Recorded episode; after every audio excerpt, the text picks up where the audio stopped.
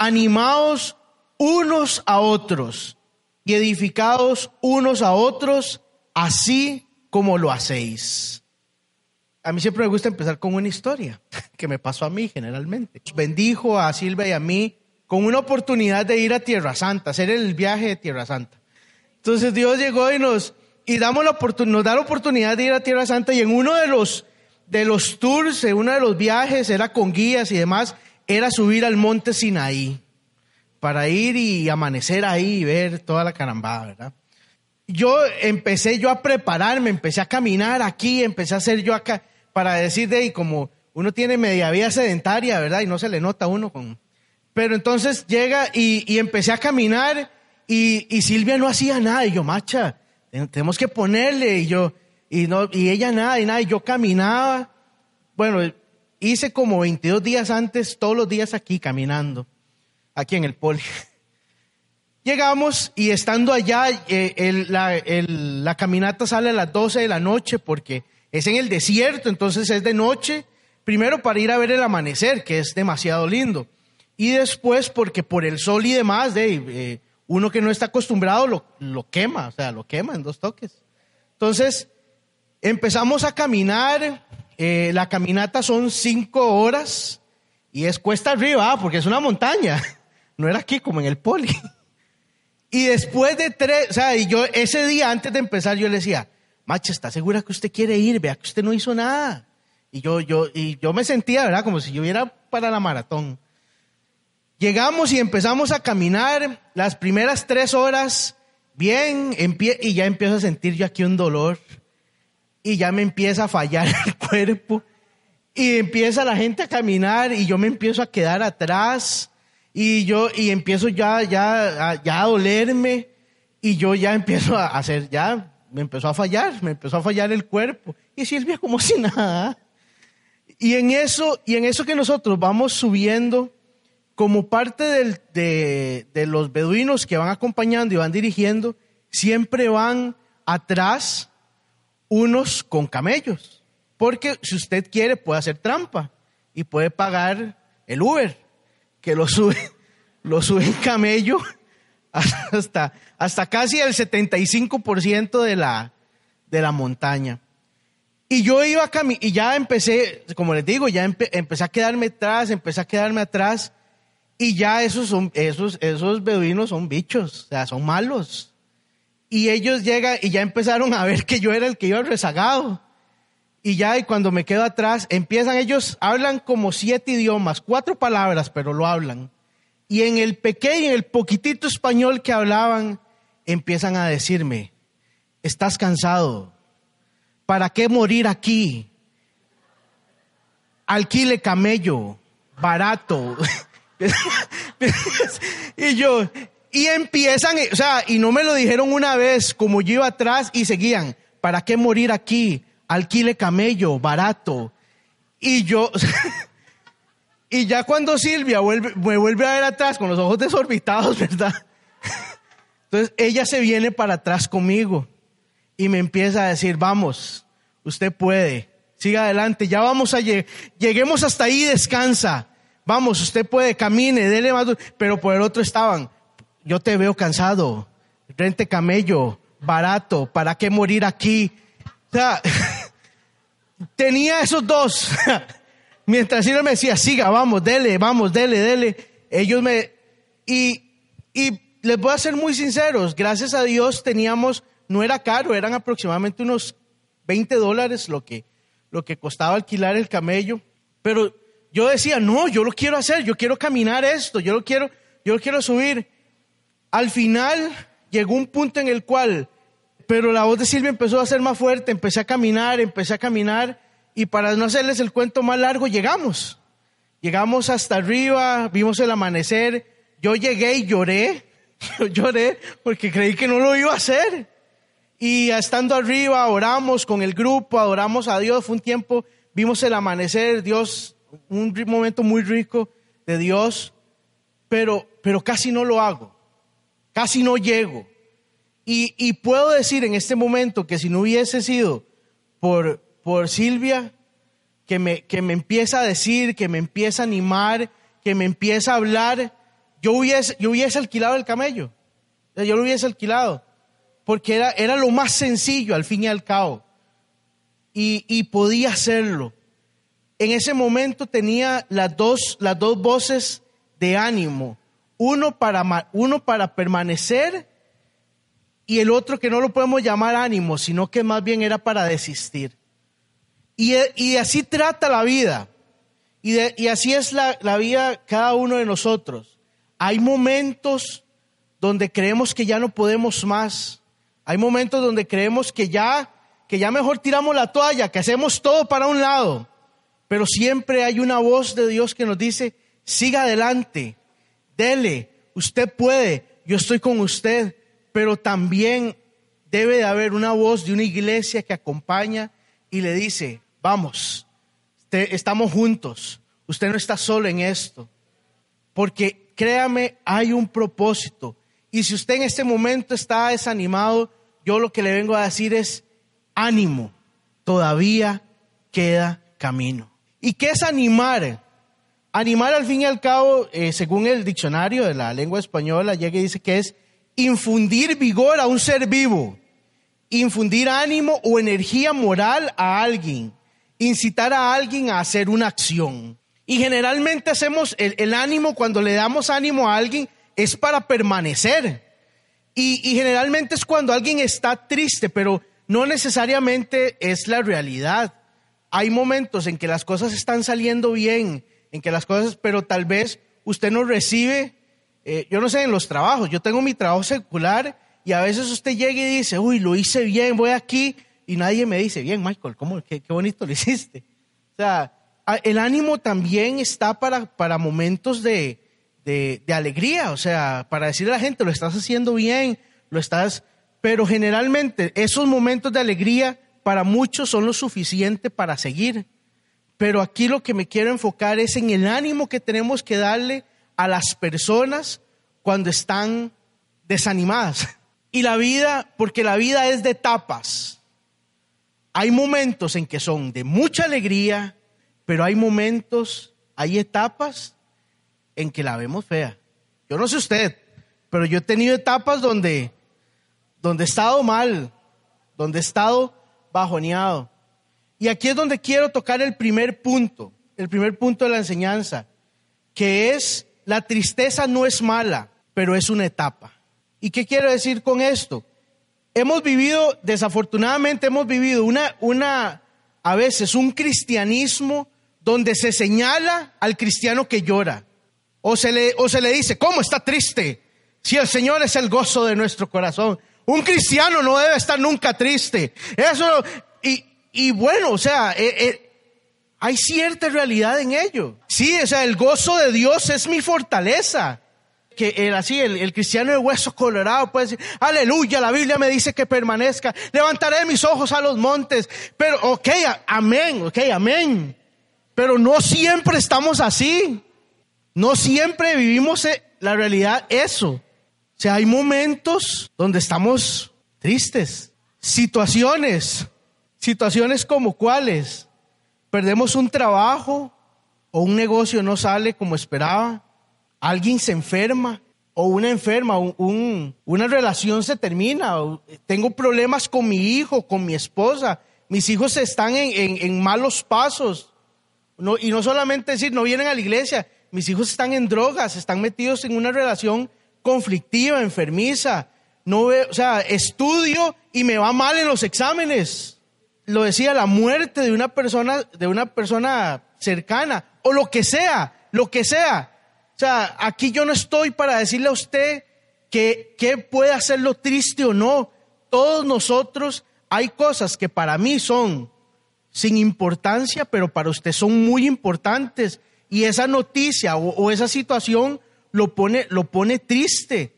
Y lo que vengo a decirle es, no hay nada malo en la tristeza. Si fuera algo malo, Dios no lo hubiera puesto en nosotros. Pero hay que entenderlo, es una etapa, es una etapa.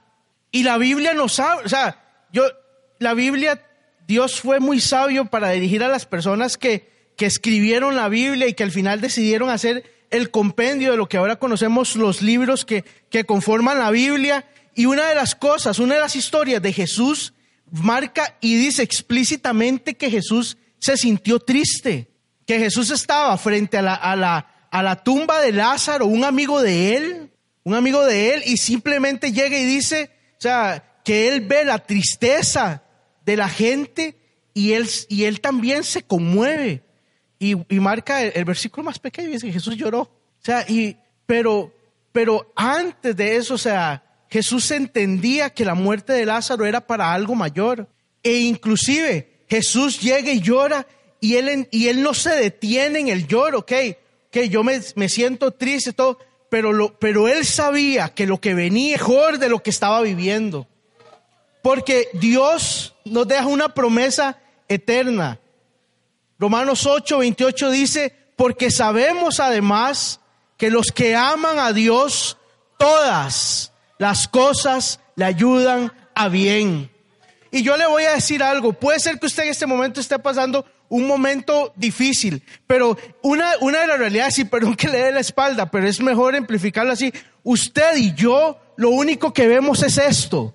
O sea, usted y yo podemos estar aquí y vemos este cuadrito, vemos esta situación y usted puede ser que este cuadrito no le vea sentido, no le vea propósito, no encuentre razón, pero hay una realidad que Dios ve todo el cuadro y Dios entiende todo, Dios lo ve, Dios estuvo antes y Dios está después y Él sabe que esta situación es momentánea y lo que viene es para mejor, porque los que aman a Dios, todas, todas las cosas le ayudan a bien. Siéntase triste, ok, pero entienda, es una etapa, es una etapa y Dios tiene un propósito para lo que usted está viviendo hoy.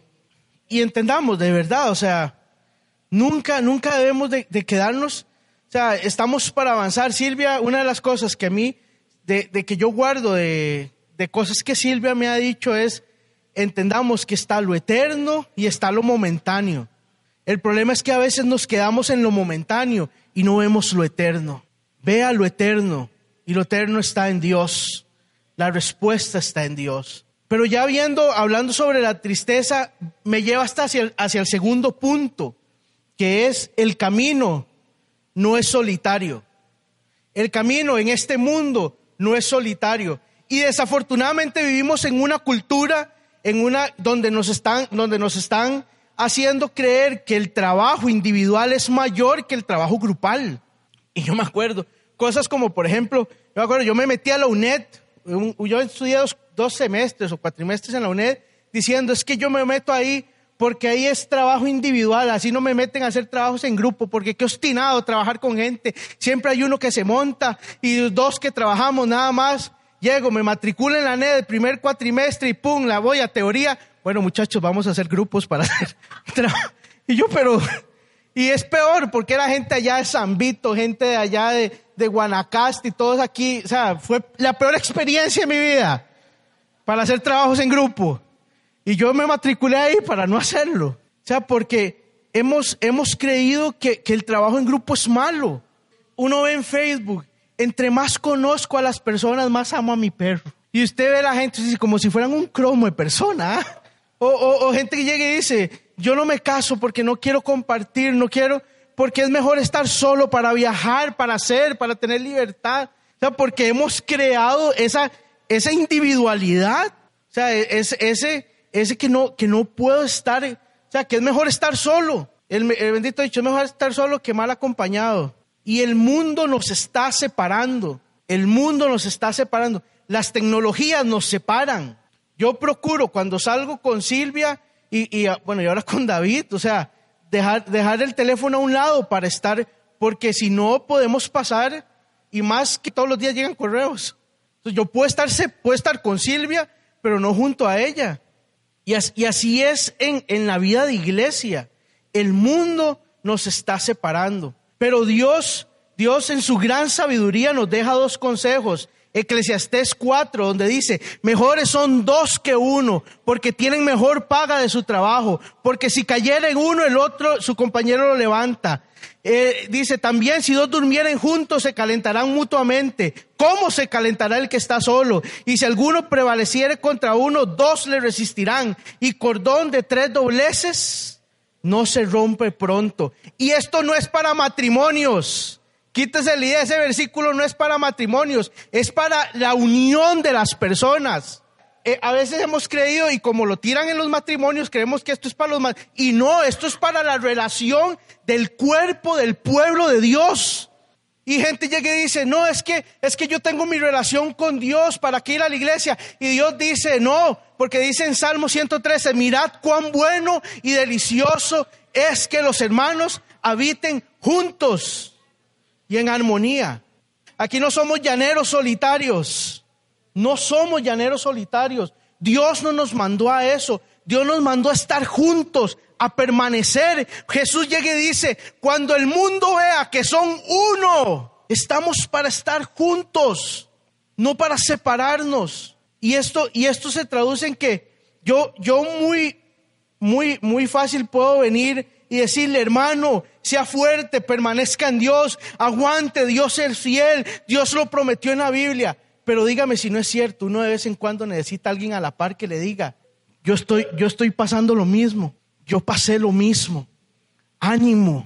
Hay uno, uno, uno necesita, uno necesita gente a la par a que moquear y llenar de moscos de vez en cuando y llorar. Y, a, eso nos llama ahí, entre eh, veíamos en, en el versículo base, animados los unos a los otros. Estamos para animarnos. Somos un cuerpo, tenemos que tener una mentalidad de cuerpo.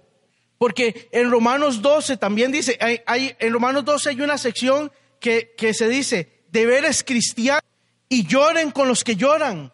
O sea, usted puede ver que Dios lo que nos manda es hacer un cuerpo y apoyarnos, hacer un cuerpo y, y mantenernos. Si usted, o sea, usted no está para, para, para andar solo por el mundo. Lo que pasa es que sí, el mundo llega y nos dice, es que, es que, es que, es que en las iglesias, es que, sí, pero usted también es imperfecto, usted también falla. No espere perfección en la gente porque usted no es perfecto tampoco. Yo le decía a Silvia, yo eh, en David he visto algo tan, tan increíble. Vean, yo a David lo he regañado, yo no sé si a ustedes como a los papás les ha pasado, yo, le, yo lo he regañado sin razón. o sea, yo llegué y lo regañé, le digo algo y después yo digo, uy, qué madre, ¿no? no, era lo que yo creí. Y yo llego y lo regaño y él ya se entristece o se pone a llorar y cinco minutos después me devuelve, me dice, papá te amo, me abraza, me da besos. O sea, y yo llego y digo, o sea, ese día que, que Dios me habló, yo digo, ¿cuánto tenemos que ser? Por eso Dios dice, tenemos que ser como los niños. Juzgué mal, le hice daño y aún así Él viene y me muestra amor. O sea, porque no somos perfectos. La gente nos va a fallar, pero, pero, Dios, Dios lo que nos dice es, permanezcan, únasen, apóyasen, aliéntesen, anímesen unos a otros. ¿Quién lo ha tenido fácil? ¿Quién no necesita un abrazo, una palmada o un consejo? Seguir a Cristo no es sencillo, pero ni aún Jesús llevó la cruz solo. Él ocupó a alguien que lo ayudara. Estamos llamados como hermanos animarnos unos a otros, porque aún queda camino. Y el tercer punto es usando lo que Dios nos dio. Vemos que en Tesalonicenses Pablo dice, anímesen, pero también edifíquense unos a otros. Y rápidamente aquí lo que quiero decir es que Dios a cada uno de nosotros nos dio dones, nos dio talentos. Y dependiendo de la versión de la Biblia, lo que dice es que, ¿para qué nos dio eso? Nos lo dio para edificar, para capacitar, para perfeccionar el cuerpo de Cristo. Usted tiene algo que Dios le dio. Y no importa si usted no le conoce, si esta es la primera vez que usted viene y usted dice, Dios me dio algo a mí. Sí, usted tiene algo de Dios. Dios le dio a usted un don, Dios le dio un don espiritual. Algo que tal vez usted ni siquiera ha utilizado o tal vez usted es cristiano de años, usted dice, ¿cómo? Dios me dio algo. Es que yo, sí, Dios le dio algo. Y se lo dio para edificar el cuerpo de Cristo. Mucho del desánimo que hay en la iglesia es porque son muy pocos los que están llevando la carga de muchos. Y esto es, y esto es aquí para todos. Son muy pocos los que llevan la carga de muchos. Y eso causa mucho desánimo en la iglesia. Imagínense cuánto podríamos hacer si cada uno de nosotros toma el rol en el propósito y en el plan de Dios para nuestras vidas. Cuánto, porque entienda, cuando usted hace y usted edifica el pueblo de Cristo y usted trae ánimo, usted trae aliento. Si usted le dio, Dios le dio un talento para, para de, no sé, de, aquí estar en, la alabanza y la adoración, a través de esto usted ministra a otros. En la consejería, ser maestro, yo, yo, no estoy diciendo que usted salga de su trabajo y se dedique al ministerio. No, o sea, lo que le estoy diciendo es que haga lo que Dios lo mandó a hacer. Lo que sea. Y si usted no sabe qué hacer, el pastor tiene un material donde dice, donde le ayuda a uno a tratar de identificar esos dones que Dios le ha dado. Porque entienda, cada uno de nosotros tiene algo que puede dar. Y tenemos que entender también que Dios va, esto no es una asociación solidarista. O sea, cuando llegue el tiempo final, cuando Dios llame a cuentas, Dios me va a pedir cuentas por lo que yo di, por lo que Él me dio a mí y lo que yo hice, y lo que yo hice con lo que Él me dio. Porque en las manos de Dios podemos ser un arma de destrucción masiva para el diablo. Pero anímese, todavía queda camino y todavía usted puede dar mucho más. Hablamos tres puntos sobre la tristeza, no es mala, pero es una etapa. Amén. Vamos un segundo punto sobre que estamos llamados a animarnos como cuerpo, pero también estamos, un tercer punto que estamos llamados a hacer nuestra parte en el propósito y en el plan de Dios. No es sencillo, no es sencillo. Somos individuos que estamos formados para algo mayor. Ciertamente es mejor estar acompañado, ¿o no? Es mejor estar acompañado. Es más sencillo. Y, yo, y una de las cosas que, que yo veía es que nosotros como cuerpo, por ejemplo, el, el hígado funciona no para estar bien el hígado. El, el sistema nervioso funciona no para estar el, el sistema nervioso bien. Nadie, nada en el cuerpo funciona para el beneficio propio sino para el beneficio de todo, absolutamente todo el organismo. No, el, cuerpo no es egoísta y Dios nos, nos llama a nosotros, a la iglesia, como un cuerpo, como su cuerpo, es la cabeza y nosotros como su cuerpo. Hay cuerpos que necesitan trabajo, ¿sí? Hay cuerpos que necesitan trabajo. El cuerpo de Cristo necesita trabajo. Van a haber momentos en que, que como me pasó a mí cuando me quebré esta pierna, que esta pierna va a llevar el peso de, de esta pero va a estar aquí, está ahí para apoyar a la que se quebró. Y se va a recargar y se va, pero sabe que ella funcionando bien ayuda a que ésta se recupere. Eso me pasó a mí y eso es lo que, o sea, estamos para apoyarnos, estamos para, para animarnos. La iglesia del reino es una iglesia donde se animan los unos a los otros, donde todos comprendemos que queda camino y el camino siempre será mejor acompañado. Y lo que quiero hacer hoy, en este momento, ya para finalizar, es que si pudiéramos animarnos como iglesia y hoy darnos palabras de ánimo y darnos fortaleza, sería genial, ¿no? ¿Quién es siente? Vamos a hacer tríos.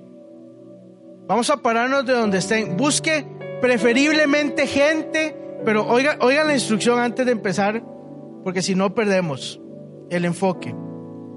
Salga de donde está, busque dos personas más, preferiblemente gente que tal vez usted no, no comparte regularmente. Y en amor, ojo, en amor y en sabiduría. Hablemos rápidamente en ese grupo algo en lo cual necesitamos, nos sentamos caídos, nos sintamos bajoneados. y vamos a orar. Y una persona de ese grupo va a tomar el liderazgo para orar, para orar por esa necesidad de cada uno de nosotros. Y demos ánimo, hagamos una oración, no, Señor, ayúdame, es que esta desgracia que estoy. No, o sea, una oración de ánimo. Una oración donde si usted sabe palabra, recétele palabra. Pero, pero hagamos una oración y vamos a tomar unos 5 o 7 minutos para orar los unos por los otros rápidamente. Amén. Entonces, en tres minutos, levantémonos, busque dos personas más. Que nadie se quede solo. Si usted ve que alguien está solo y tiene que hacer un grupo de cuatro, hágalo. Tres es un número nada más.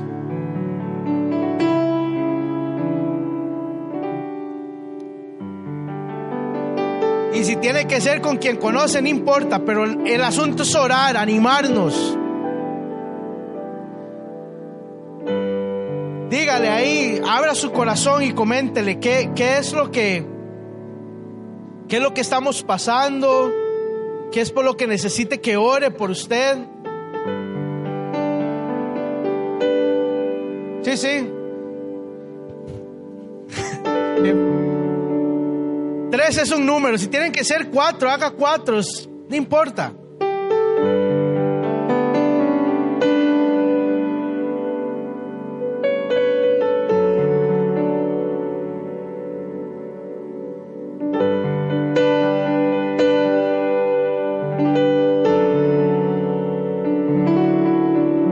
Esto, y recuerde, esto no es una consejería, vamos a orar. Esto no es un rato de consejería. Si quiere consejería después, pero vamos a orar y empieza a decirle, Señor, Señor, tú conoces, Señor, el corazón. Padre, tú sabes cuánto puede significar y empieza a dar palabra, empieza a dar ánimo, empieza a decir, Señor, ayúdale, Señor, vivifica, Señor, al cansado. Señor, tu palabra llega y dice que al que está cansado, Señor, que venga a ti y tú le harás descansar. Que el que está, Señor, que tú levantarás como las águilas, Dios. Padre, tu palabra llega y dice que tenemos dificultades, Señor, pero mayor es el que está conmigo que el que está en el mundo, Señor. Señor, llega y dice, Señor, tu palabra, que puedo levantar mis ojos a los montes, que pueden ser grandes, que pueden ser altísimos, pero mi socorro proviene de Dios, que es el creador del cielo y de la tierra. Tu palabra, Señor, nos, nos llama, Señor, a a levantarnos y ser valientes. Tu palabra llega y nos dice que tú, Señor, das fuerza al cansado, Señor, que tú prepararás, Señor, nuestras manos y que podemos tomar el arco de bronce, Señor, que tú preparas, Señor, nuestros pies, Señor, para la batalla. Señor, que tú, Señor, das, Señor, y, nos permites, Señor, movernos entre las montañas como el siervo, Señor. Señor, que tú nos haces ir más adelante. Señor, que tú, Señor, toma, Señor, que podemos esperar en ti. En el nombre, Señor, que podemos ver nuestra vida. Señor, tú, Señor, nos ayudas a permanecer. Vamos, ore por su hermano, dele aliento, ore por su amigo, por su amiga, infunda aliento, recétele palabra, dígale, Señor, tú, Señor, le, le, das fortaleza, Señor. Tú, Señor, Señor, si está cansado, Señor, tú le darás un nuevo ánimo en el nombre de Cristo Jesús. Vamos, funcionemos como iglesia, funcionemos como cuerpo. Usted no es un llanero solitario, usted no está solo, usted está, usted forma parte del cuerpo de Cristo. No es de dimensión cristiana, es del cuerpo de Cristo. Es del cuerpo de Cristo que usted forma parte. Si usted llega y dice que no tengo propósito, Dios tiene un propósito para usted. Si usted dice que no entiende, que esta situación es difícil, que no la comprende, Dios dice que, que Él tiene un propósito, que todo lo que sucede ayuda a bien a los hijos de Dios.